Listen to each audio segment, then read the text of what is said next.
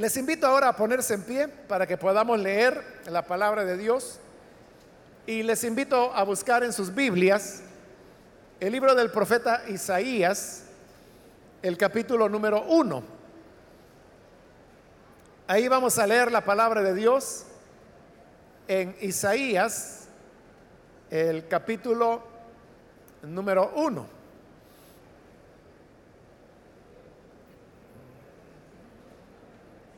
La palabra de Dios en el libro de Isaías, capítulo 1, versículo 11 en adelante, nos dice, ¿de qué me sirven sus muchos sacrificios? Dice el Señor, harto estoy de holocaustos, de carneros y de la grasa de animales engordados, la sangre de toros, corderos y cabras, no me complace ¿Por qué vienen a presentarse ante mí?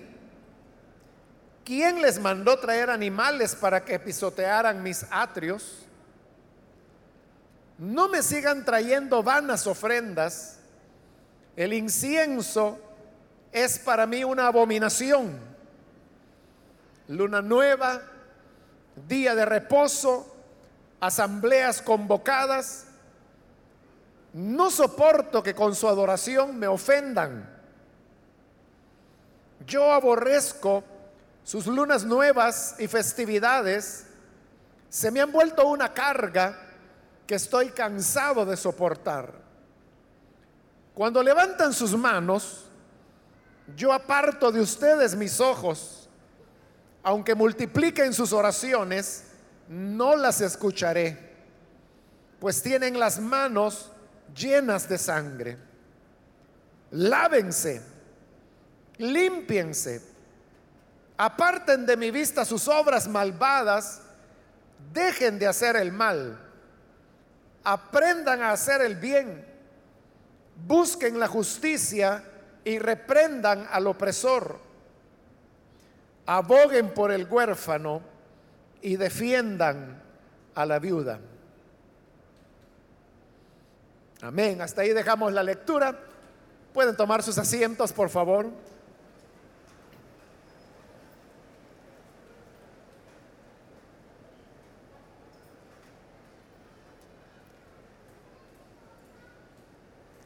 Las palabras que acabamos de leer son palabras bastante fuertes que Dios dirige contra su pueblo. Y uno podría preguntarse cuál era la razón por la cual Dios estaba tan molesto, tan enojado como las palabras que hemos leído lo manifiestan. La respuesta es que Dios estaba muy molesto porque su pueblo estaba ofreciendo una adoración que no era sincera. Y todas aquellas cosas que se hacen para Dios, pero que no se hacen con sinceridad, son cosas que a Él le ofenden y como él dice, se convierten en cargas pesadas que él ya no soporta llevar. Y no porque él sea débil y se canse de llevar cargas, sino porque le causa a él rechazo todas aquellas cosas que se hacen de manera falsa, de manera no sincera para él. Y todos los elementos que mencionan en los versículos que hemos leído, todos ellos tienen que ver con la adoración a Dios. Tiene que ver con los cantos, tiene que ver con los sacrificios, tiene que ver con las festividades que se desarrollaban, tiene que ver con la oración, con el levantar las manos delante de Dios.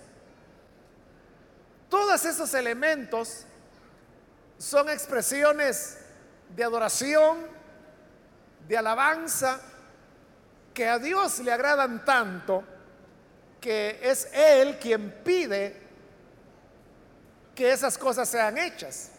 Por eso es que el versículo 12 que leímos es un versículo interesante porque dice, ¿por qué vienen a presentarse ante mí? Y oigan esto, ¿quién les mandó traer animales para que pisotearan mis atrios? Y la respuesta es bien sencilla. Quien mandó que le llevaran animales fue Dios. Pero aunque Dios es el que le pidió que le llevaran animales en sacrificio, es el que hoy está preguntando quién les mandó traer animales. Si uno ve las cosas superficialmente, uno pensaría que Dios está contradiciendo. Porque primero Él pide animales para los sacrificios y los holocaustos. Y luego está diciendo aquí, ¿quién les mandó traer animales? Pero lo que sucede es que Dios pidió ciertamente sacrificios de animales, pero estos debían ser hechos con fe, debían ser hechos con esperanza, debían ser hechos con sinceridad. Pero lo que estaba ocurriendo con Israel es que lo que ellos hacían, lo hacían ya por una rutina mecánica y otras veces también lo hacían simplemente por impresionar a otras personas. Eso es lo que el Señor Jesús le señaló a los fariseos cuando les dijo que ellos por pretexto hacían largas oraciones. Y les dijo que se ponían en pie a orar en las esquinas de las calles para que la gente los pudiera ver y pudieran decir, qué hombre más santo como ora a Dios. Cuando iban a dar una ofrenda, llevaban a un trompetista con ellos para que hiciera sonar la trompeta y al llamar la atención de las personas, cuando todos volteaban a ver, entonces el fariseo depositaba su ofrenda para que todos vieran que él era un hombre generoso. Pero todo eso obviamente era hipócrita y por eso es que Jesús les dice, no tienen que hacer las cosas para que la gente los vea o para que la gente los alabe. Si quieres orar, ve a tu habitación y cerrada tu puerta, ora en secreto y tu Padre que ve en lo secreto te recompensará en público. Si vas a dar una ofrenda, que no sepa tu mano izquierda lo que hace tu derecha. Si ayunas, lávate la cara, peínate, de manera que la gente no se dé cuenta que estás ayunando. Y entonces dijo el Señor, la recompensa será grande en el reino de los cielos. Esa es la diferencia entre lo que Dios pide y lo que Dios no pidió. Dios pidió sacrificio de animales, pero ya dijimos sacrificios que eran honestos, que se hacían en fe, que se hacían en búsqueda de una reconciliación con Él. Pero Él no pidió sacrificios solo para encubrir conductas malvadas.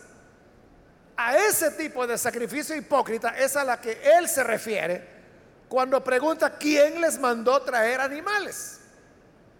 Pero con ese sentimiento o con esa idea de llevar animales solo para impresionar a los demás o para disimular la maldad que trato de ocultar.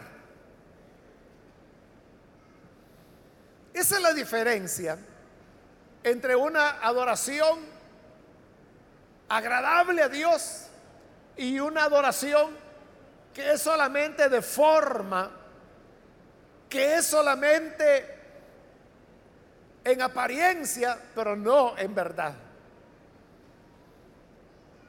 El pasaje tiene como propósito mover al pueblo de Israel a hacer las cosas correctamente, a hacer correctamente la adoración a Dios.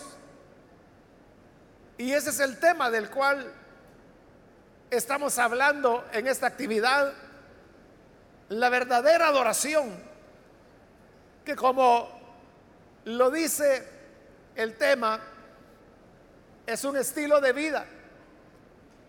La adoración no son solamente los cantos, cuando levantamos la mano, cuando oramos, cuando adoramos, sino que la auténtica adoración es aquella que se traduce a la vida diaria de las personas. Veamos cómo en el versículo 11 Dios comienza a pedir sinceridad como el principal elemento de la adoración. Dice, ¿de qué me sirven sus muchos sacrificios? Ellos tenían la idea que si ofrecían muchos sacrificios, Dios se iba a agradar de ellos. Pero Él está preguntando, ¿de qué me sirven sus muchos sacrificios? El tiempo que uno pueda dedicar para alabar, para adorar, realmente no es lo importante.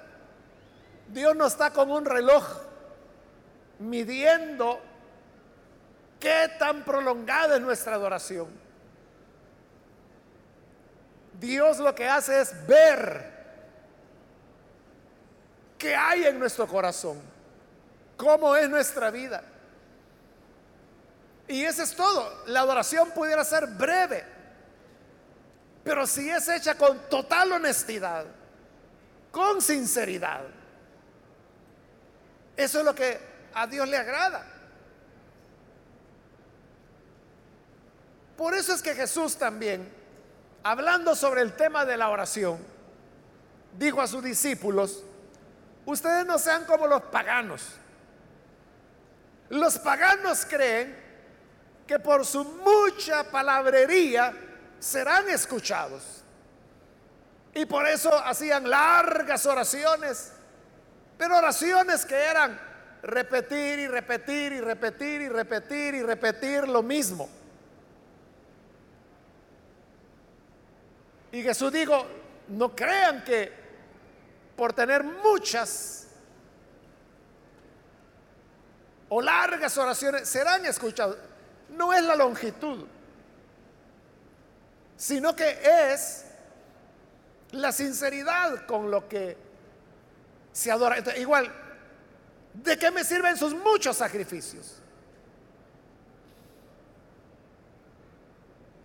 Harto estoy, dice, de holocaustos de carneros, de grasa de animales engordados, toros, corderos, cabras no es la cantidad o la longitud de nuestra adoración a Dios, sino que la sinceridad, la honestidad con que ésta se hace. En el versículo 14 nos habla sobre el tema de las festividades.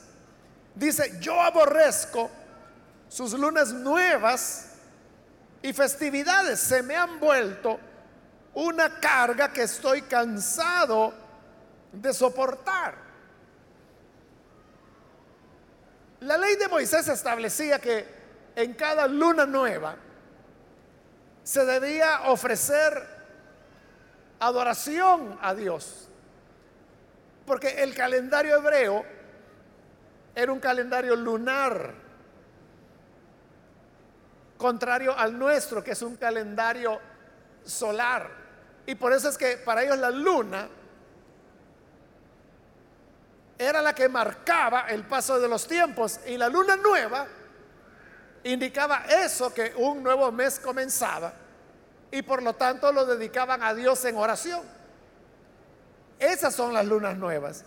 Pero luego también habla en general de festividades.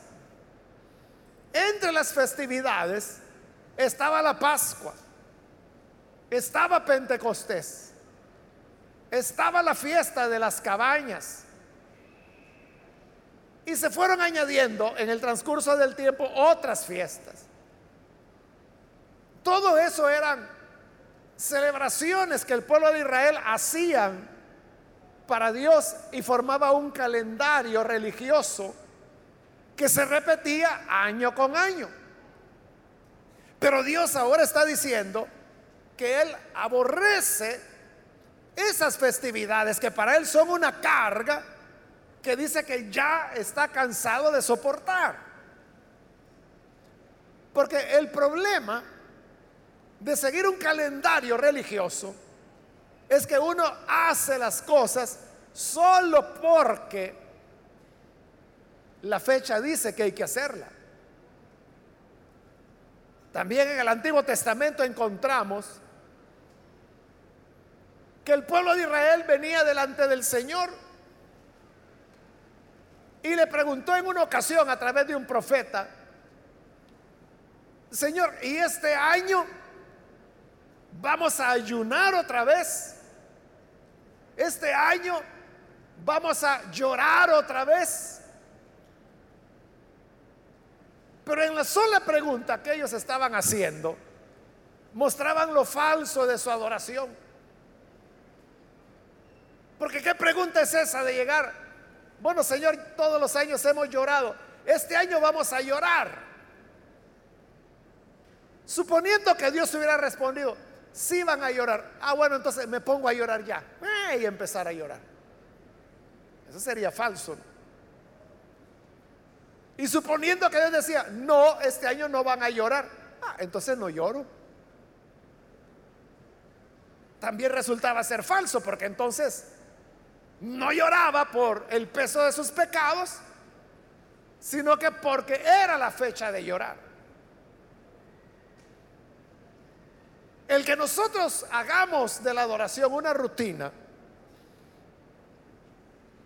es peligroso porque podemos caer en lo que cayó Israel, de hacer las cosas solo porque hay que hacerlas. Nosotros no tenemos un calendario religioso anual, pero sí tenemos programas, por ejemplo, para desarrollar un culto. Un culto normalmente comienza con oración, luego vienen alabanzas, luego viene la adoración, luego vienen los dones del Espíritu, Luego viene la predicación. Hay un programa. Un programa que se repite culto tras culto, año tras año, década tras década. Y el peligro de eso es que las personas pueden habituarse y decir, bueno, ya es el momento de cantar. Canto. Ya es el momento de adorar. Entonces adoro. Ya es el momento de llorar, entonces lloro. Ya es el momento de hablar en lenguas, pues hablo las lenguas. Ya es el momento de ponerse en pie, pues me pongo en pie. De eso es que Dios dice, yo aborrezco las lunas nuevas, las festividades que se vuelven rutinarias. Una carga que estoy cansado de soportar. Nuestra adoración debe ser espontánea, debe ser sincera, debe ser honesta. Uno no puede estar cambiando el programa en cada culto y tampoco es esa la solución. La solución es que aunque haya un programa y aunque haya un formato que uno se lo sabe ya de memoria, la solución es que lo que hacemos lo hagamos con auténtica sinceridad. que estemos en lo que estemos. Es un tiempo limitado, el de oración. Es un tiempo limitado el de alabanza. Es un tiempo limitado el de adoración. Pero ese tiempo limitado, desarrollémoslo y ejercitémoslo con toda sinceridad, con toda honestidad. Porque de esa adoración es que Dios se agrada. Ahora, en el versículo 15 Cuando levantan sus manos, yo aparto de ustedes mis ojos. Aunque multipliquen sus oraciones, no las escucharé, pues tienen las manos llenas de sangre. Ese para mí es el versículo que más claramente nos muestra la diferencia entre la auténtica adoración y la falsa adoración.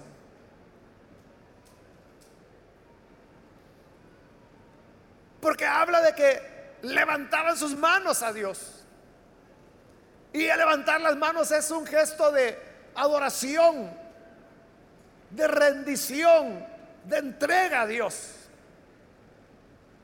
Pero Dios dice, si ustedes levantan las manos, yo voy a apartar mis ojos si multiplican las oraciones, yo no las voy a escuchar. ¿Pero por qué? Dice, porque tienen las manos llenas de sangre. Y llenas de sangre no de los animales que ofrecían en el sacrificio, que ya vimos que eran muchos, sino que llenas de sangre, pero sangre humana. En este mismo capítulo, pero más adelante, el Señor describe los asesinatos que cometían.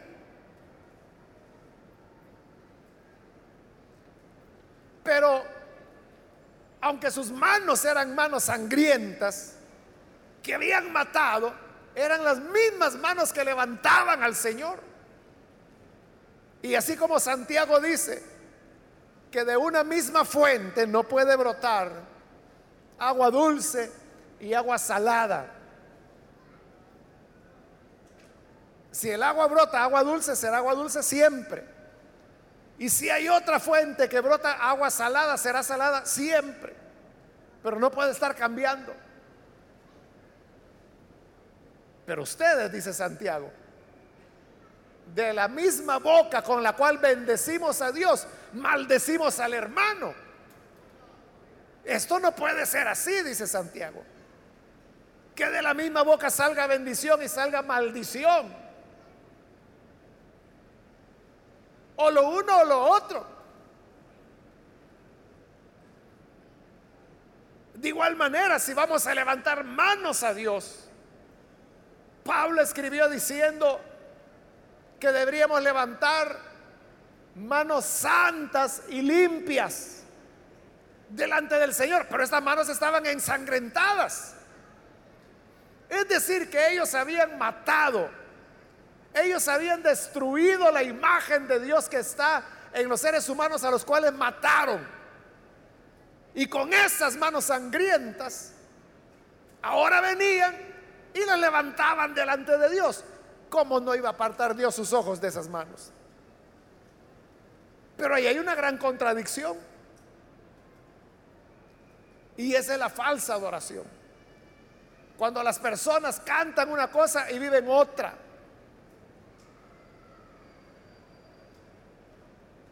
Cuando cantan, Señor, yo me rindo a ti, yo te seguiré, tú eres mi todo.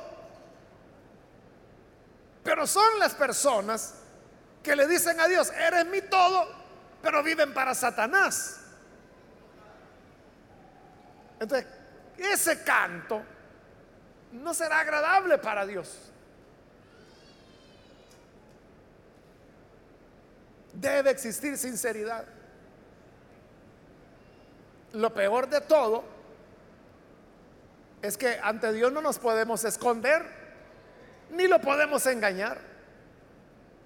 A los seres humanos sí se les puede engañar, Se les puede hacer creer que uno es muy espiritual o muy consagrado porque levanta sus manos, porque canta, porque cierra sus ojos, porque nunca está viendo el celular en el culto. Uno puede tener la idea que esa es una persona realmente consagrada. Pero quién sabe el tipo de vida que lleva.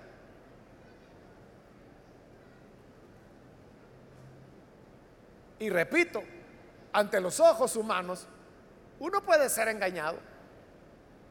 Uno puede creer la apariencia que alguien muestra. Pero por eso es que el libro de Apocalipsis dice que los ojos del Señor eran como llama de fuego. Porque el fuego consume las apariencias. La mirada de Dios va más allá de nuestra apariencia. Dios le dijo a Samuel, tú ves lo que está ante los ojos. Pero le dijo Dios, yo no veo lo que los hombres ven, yo lo que veo es el corazón. Dios no está interesado en nuestras formas externas de adoración que no van a tener sentido si nuestro corazón es malo o está en tinieblas. Pero si nuestro corazón es puro y es limpio, esa es la adoración que a Dios le agrada. Amén.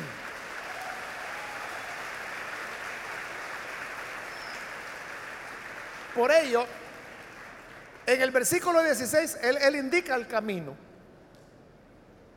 Y dice, el versículo 16, lávense, limpiense. ¿Cómo podemos tener una buena adoración delante de Dios? Lavándonos, limpiándonos. Él no dice canten, Él no dice alaben, Él no dice levanten las manos, Él no dice grita, Él lo que dice es lávense, limpiense. Y eso tiene que ver con la vida diaria. Por eso estamos diciendo la adoración. Es un estilo de vida, tiene que ver con mi día a día, con mi minuto a minuto. Cuando comienzo el día, cuando me levanto, cuando me relaciono con otras personas. Lo importante no es tanto como yo me comporto aquí en, el edificio. Lo importante es cómo te comportas por la calle, en el autobús, cómo te comportas con los amigos, cuál es tu conducta con los compañeros de estudio, los compañeros de trabajo, y lo más importante de todo, ¿cuál es tu conducta cuando estás a solas?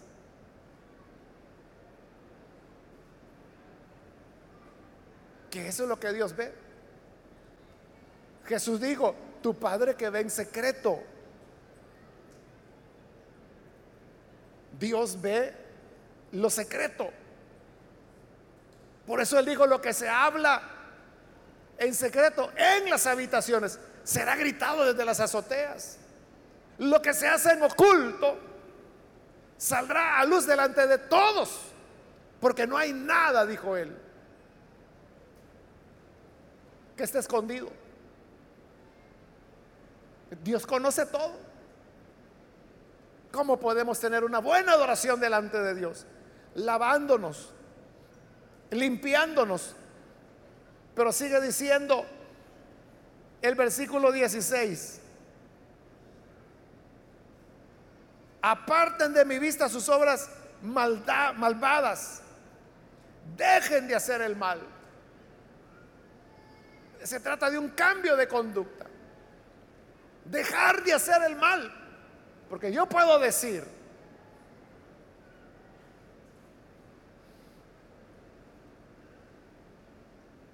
yo amo al Señor. Yo fallo, pero yo le pido perdón a Dios. Y Él es bondadoso, Él siempre me perdona. Yo puedo decir eso, pero si no cambio mi conducta, como dice ahí, apártense, dejen de hacer el mal. Si yo no dejo de hacer el mal, yo puedo decir mil veces, ella me perdonó, su gracia me cubrió, su sangre limpió mis pecados, yo ya confesé a Él, ella me perdonó, pero si no dejo de hacer lo malo, no es verdad, no hay tal arrepentimiento. Y si no hay arrepentimiento sincero, no hay verdadero perdón. Por eso es que el libro de Proverbios dice, el que confiesa sus pecados y se aparta, y se aparta, alcanzará misericordia. No dice el que confiesa sus pecados alcanzará misericordia. Porque mucha gente confiesa los pecados, pero siguen ellos. Lo que dice es, el que confiesa sus pecados y se aparta, alcanzará misericordia. Ahí es cuando llegamos a la verdadera adoración. Cuando corregimos lo que en nuestra vida está mal. Finalmente, en el versículo 17, Dios nos da más elementos para enseñarnos qué es la verdadera adoración. Dice el 17, aprendan a hacer el bien. Hacer el bien es algo aprendido. Es algo que no vendrá de manera natural. Porque el hombre por naturaleza no es bueno, es malo. Pero a través de la acción de la palabra de Dios y del Espíritu Santo y de la nueva naturaleza que Él ha colocado en nosotros, podemos aprender a hacer el bien. Y eso significa adquirir hábitos positivos, hábitos sanos, hábitos de integridad, de pureza. De la manera que tenemos hábitos malos, nunca podremos deshacernos de nuestros hábitos malos a menos que los sustituyamos por hábitos buenos. Los hábitos buenos deben empujar a los hábitos malos y echarlos fuera. Luego continúa el 17 diciendo, busquen la justicia. La justicia es el tema de Dios. La Biblia dice, y nosotros lo decimos, que Dios es un Dios justo. Precisamente porque Dios es justo. Él nos dice acá, busquen la justicia. Y si uno pregunta, ¿en qué tengo que buscar la justicia? Nosotros mismos decimos que este es un mundo lleno de injusticias. Y si yo pregunto, ¿qué injusticias hay en este mundo? Podemos llegar a media noche mencionándolas.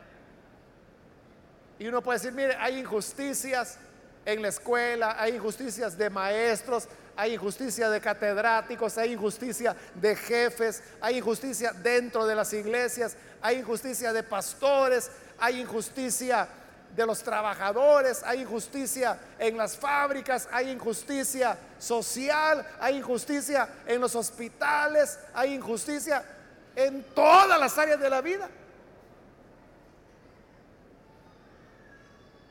Entonces cuando Dios dice, Busquen la justicia. A la pregunta, ¿qué justicia debe buscar? Hay tantísima justicia que hay que buscar, que puede comenzar donde quiera. Y se puede comenzar por buscar la justicia desde las cosas más pequeñas. Comenzar por nosotros mismos. Y preguntarnos, ¿estoy siendo justo? en mi trato a las personas? Estoy siendo justo en la manera como trato a mis amigos, a mis vecinos. Estoy actuando en justicia o no.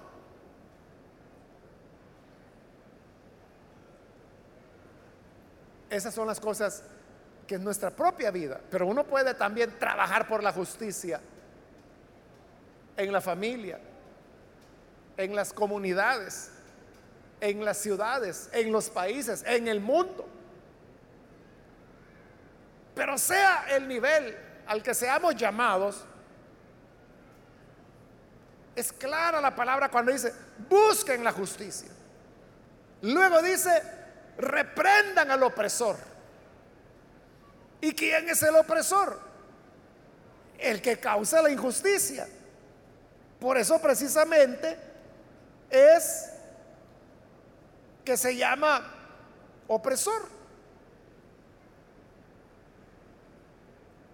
Y cuando uno oye eso, ya se pone a pensar, y realmente es parte de la vida cristiana que yo vaya a reprender al opresor, a señalarle al opresor lo malo que está haciendo, la opresión que está cometiendo. Pues aquí yo lo que leo es eso. Aquí dice, busquen la justicia y reprendan al opresor. Es lo que dice. Y luego dice, aboguen por el huérfano, por el desamparado. Pero vean, no hay que perder a estas alturas de qué Dios está hablando. ¿De qué es que Dios está hablando ahí? ¿De qué está hablando? Está hablando de adoración todavía. Él ya dijo que no quiere toros, no quiere corderos, no quiere cabras, no quiere vacas, no quiere festividades, no quiere oraciones largas. ¿De qué quiere Dios? Lo que Él está diciendo acá. Vean qué extraño concepto el de adoración. Pero es Dios quien lo está diciendo. Aprendan a hacer el bien. Busquen la justicia. Reprendan al opresor. Aboguen por el huérfano. Eso es adoración delante de Dios. Es igual con el ayuno que aparecerá más adelante. Dios pregunta, ¿cuál es el ayuno que yo escogí? Y Dios responde, el ayuno que me agrada, dice Dios, es que rompan las cadenas del oprimido, es que den de comer al hambriento, es que reciban en casa al que no tiene techo. Esos son los ayunos, dice, que a mí me agrada. Que una persona esté aguantando hambre, ¿en qué le beneficia al ser humano y en qué le beneficia a Dios? Igual acá, una adoración que solo es una manera emocional. Es lo que Dios dice, de eso estoy cansado. Pero si aprenden a hacer el bien, si aprenden a abogar por el huérfano, no dice que adoptemos a todos los huérfanos que hay, pero sí dice que aboguemos por ellos. ¿Y qué significa abogar? significa hacer incidencia, es decir, hablar por ellos significa defenderlos. Pero ¿qué es lo, lo que se acostumbra? Que si es un huérfano, todo el mundo se aprovecha de él. Es huérfano, entonces que venga a trabajar y no le voy a pagar. Ay, al final del día le voy a dar media tortilla dura. Como es huérfano, no tiene quien por él. Y si es una niña huérfana, peor será maltratada, explotada sexualmente, es huérfana, no tiene quien por ella. Pero Dios dice que la adoración es que aboguemos por el huérfano. Y termina diciendo, defiendan a la viuda. Es decir, ponerse a favor de, la viuda, del huérfano, es ponerse a favor de los vulnerables, de los que corren peligro, de los que no pueden defenderse por sí mismos. Repito, qué manera extraña de adoración. Una persona que haga eso, que busque la justicia, que reprenda al opresor, que abogue por el huérfano, que ampare a la viuda, nosotros vamos a decir, ese es un luchador social. O vamos a decir, ese es un político. Lo que menos vamos a pensar es que es un adorador. Pero Dios dice que esta es la adoración que Él quiere. Que la otra, que ya la vimos, ya lo tiene cansado, dice que ya ni quiere ni verla ni oírla. Pero esto es lo que Él quiere. Por eso decimos que la adoración es un estilo de vida. No es la hora que venimos a cantar acá. No es la hora que con audífonos en los oídos cantamos la música que nos agrada. Es la vida diaria, es nuestro actuar. Que si en nuestra conducta la gente puede ver algo por lo cual dé gloria a Dios. Esa es la adoración que Dios busca y la que Dios pide que nosotros tengamos. Entonces yo termino haciendo la pregunta, seremos verdaderos adoradores, pero en la manera que Dios lo pide. Si no lo hemos logrado o ni siquiera sabíamos que era así la cosa, hoy es un buen día para dar un paso y decir, Señor, yo quiero adorarte a ti como tú quieres, como a ti te agrada. Que es la forma como lo hemos leído en la palabra de Dios. Vamos a orar, vamos a cerrar nuestros ojos. Y vamos a inclinar nuestro rostro. Antes de hacer la oración, yo quiero invitar si hay con nosotros amigos, jóvenes, señoritas que aún no han recibido al buen Salvador. Pero si ese es tu caso, yo quiero invitarte para que no dejes pasar el día de hoy sin que tú tomes la iniciativa para comenzar a ser un adorador, una adoradora, pero así como Dios lo dice en su palabra. Si hay con nosotros algún joven o señorita que desea dar este paso, ahí en el lugar donde te encuentras, puedes ponerte en pie, por favor, para que oremos por ti. Cualquier muchacho o muchacha que ha escuchado la palabra del Señor y esa palabra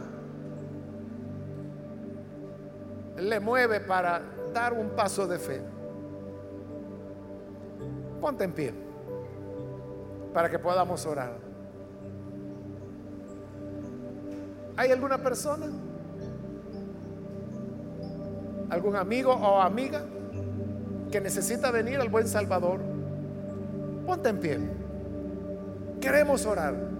Hoy es el día de tu nuevo nacimiento, de tu entrega a Él.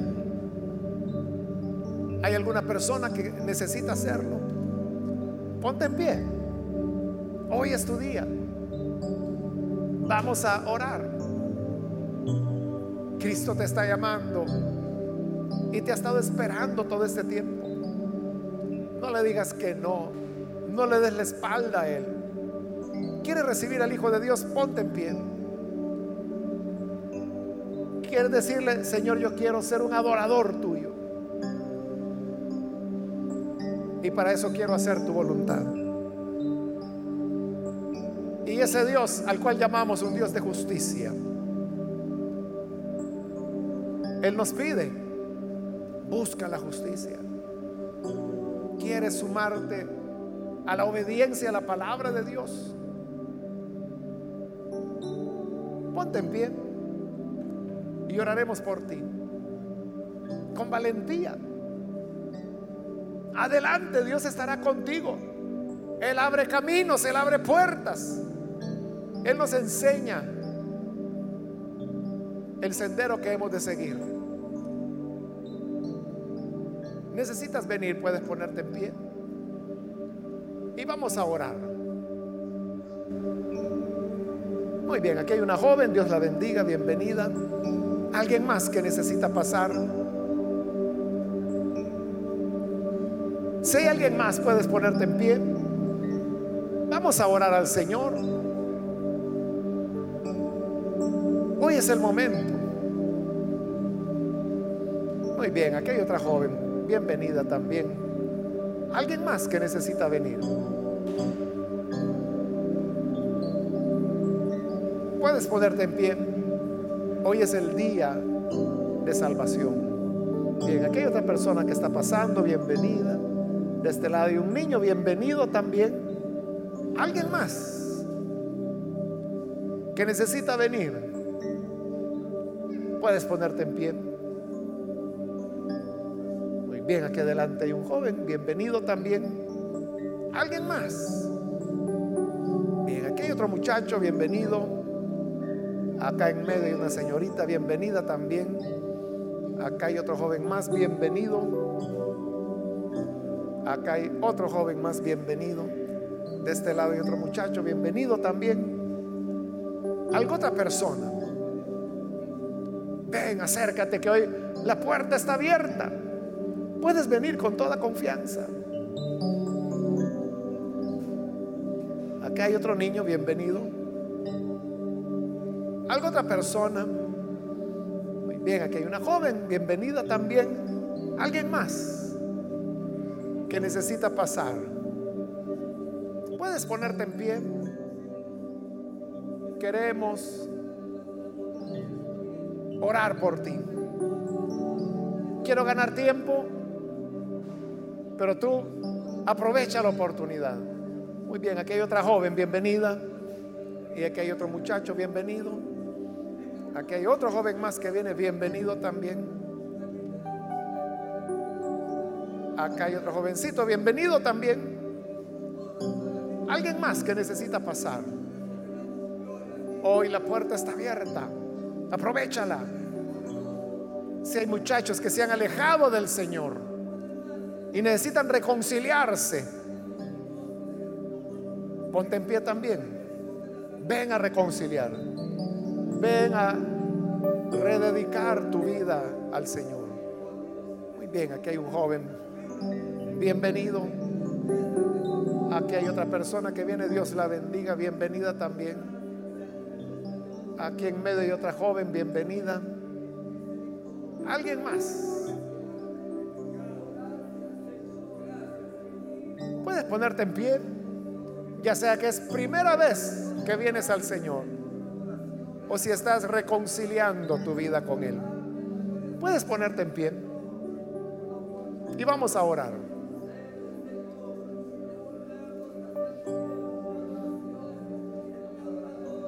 Aquí hay otra joven, bienvenida.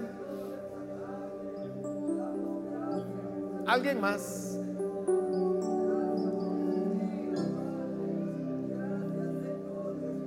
Voy a terminar, vamos a orar. Pero antes de hacer la oración, la última invitación, si hay alguien que por primera vez viene a Jesús o se reconcilia, ponte en pie. Y esta es ya la última invitación que hago. Muy bien, aquí hay un muchacho, bienvenido. ¿Alguien más que aprovecha esta última invitación que acabo de hacer? Puedes ponerte en pie. Muy bien, aquí hay otro joven que se pone en pie, bienvenido.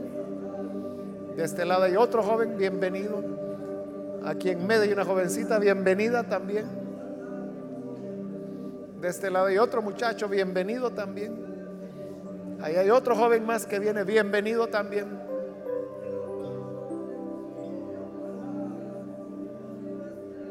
Bien, estamos por orar. Pero si hay alguien más. Y terminamos.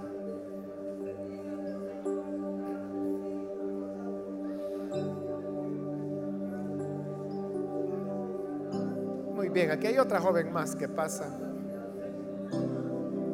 Bienvenida también.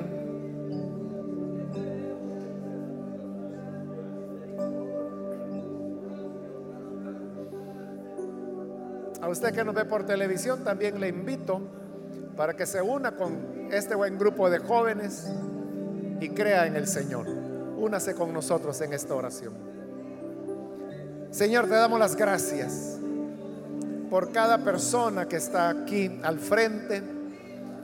También te pedimos por aquellos que a través de televisión, de radio, a través de internet están uniéndose con nosotros.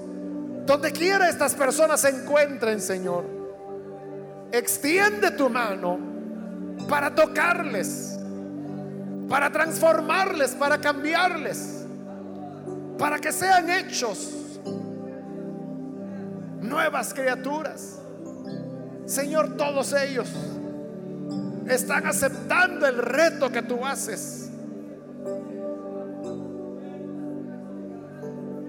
para adorarte a la manera que a ti te agrada. Y entendemos, Señor, que es lavándonos, limpiándonos, dejando de hacer el mal, buscando la justicia, redarguyendo al opresor, abogando por el huérfano, amparando a la viuda. Danos valor Danos valentía, fe y fuerza, Señor, para cumplir tu voluntad y agradarte así como tú deseas ser agradado. En el nombre de Jesús nuestro Señor lo pedimos. Amén.